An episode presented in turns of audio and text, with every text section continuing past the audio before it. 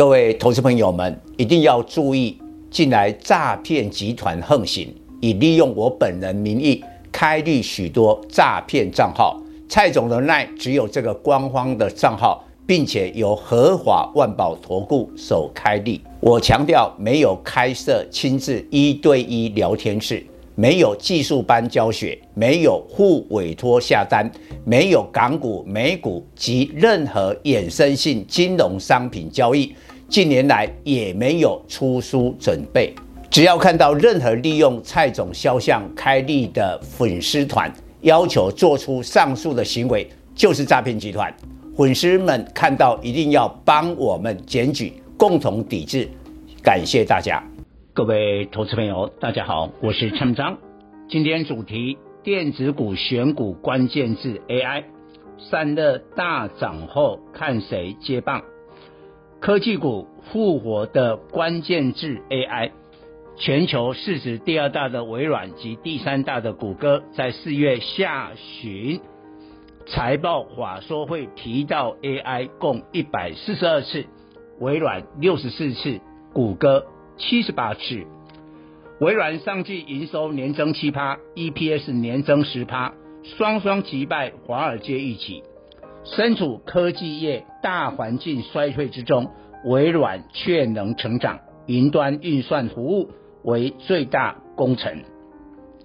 微软财报透露 AI 未来的强大成长力，OpenAI 新增用户两千五百家，季增高达十倍。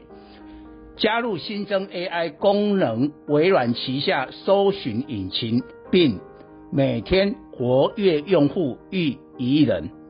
谷歌搜寻全球市占九十二趴，并仅三趴，双方差距悬殊。但微软运用 AI 企图打破谷歌垄断的地位。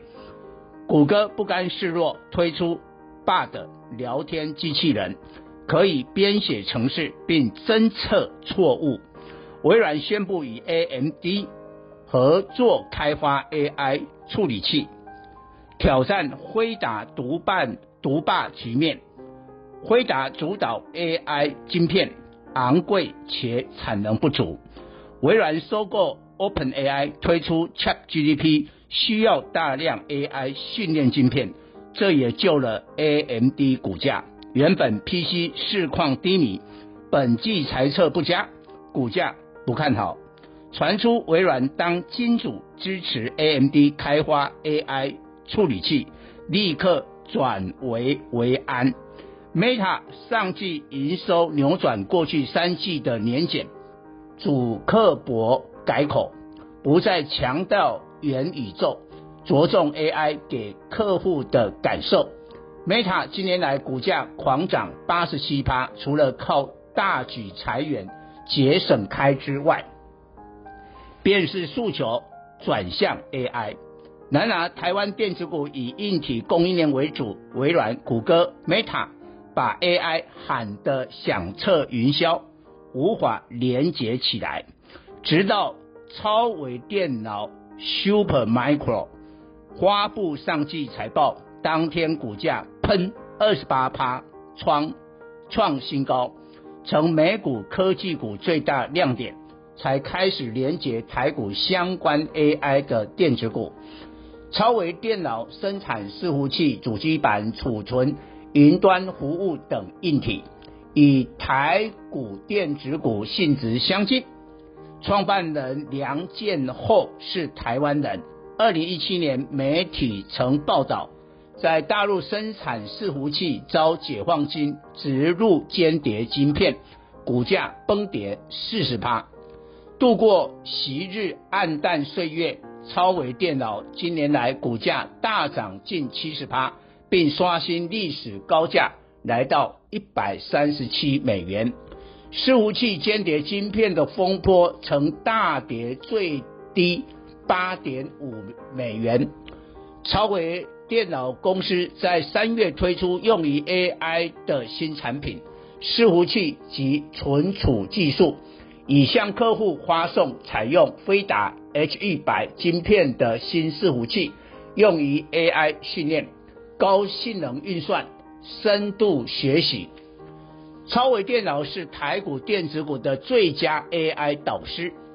首先，必须与辉达、AMD 等一流 AI 晶片公司密切合作，再来推出厉害的 AI 需求的硬体，做到这样，股价必大涨。超微电脑今年业绩多么厉害？二零二三年营收估计年增二十七至三十一趴。与其他科技业今年看淡展望，完全是天差地远，完全归功于 AI 的需求。台股 AI 相关有 IC 设计、记忆体、主机板、散热、伺服器及云端资讯软体。五月三十日至六月二日举行的台北电脑展，就会看到厂商展示的 AI。新产品，上波反映在 IC 设计的创意三四四三、四星 KY 三六六一两家公司今年成长确定，但上波股价分别创一千两百三十元及一千三百八十五元的高价。现在大环境缺乏活力，千金股不是市场操作焦点，后市虽看好，但短期。难脱消化筹码的盘整，最近一最火红是散热族群，理由有两个，一是大摩看好散热调高散热三雄奇鋐三零一七、双红三三二四建准二四二一的目标价，二是 AI 需求使散热的技术必须升级，由气冷技术升级到液冷新产品。从二零二四年起，新建制资料中心伺服器将会采用液冷散热产品，相关散热个股今明两年 EPS 可望复制超微电脑的成长模式。大摩研究报告指出，今年伺服器出货因厂商资本支出减少，恐年减三趴。但散热产业产值可望年增十三趴，明年导入异冷产品将年增二十九趴，AI 异冷产品单价提升五至八倍。台厂异冷技术最领先是奇鋐及双鸿，外资将旗红、双红今年目标价提高一倍，两家公司今年 EPS 分别估十二元及十四元。与去年差不多，但明年大成长，成长两成以上。旗红二零二四年 EPS 估十五元，双红挑战二十元。不过要注意，股价短线提前反映四月营收。最近奇红创新高价，四月营收四十八点一四亿元，月增一趴，月低于市场预期的五十亿元，短线有整理压力。双红近来相对涨幅落后，传出四月营收落在十亿元，较三月明显减少，实际数字仅八点六亿元，月减三十六趴，但股价短线反而会走强，原因出在 GPU 供给不足，使客户显卡出货递延，使四月营收短少一点五亿元。若加上这个因素，实际营收能符合估计的十亿元，但下半年来自显卡散热的营收将大幅成长，AI 伺服器来自辉达 H 一百 A 一百的贡献，从二零二三下半年到二零二四年爆发。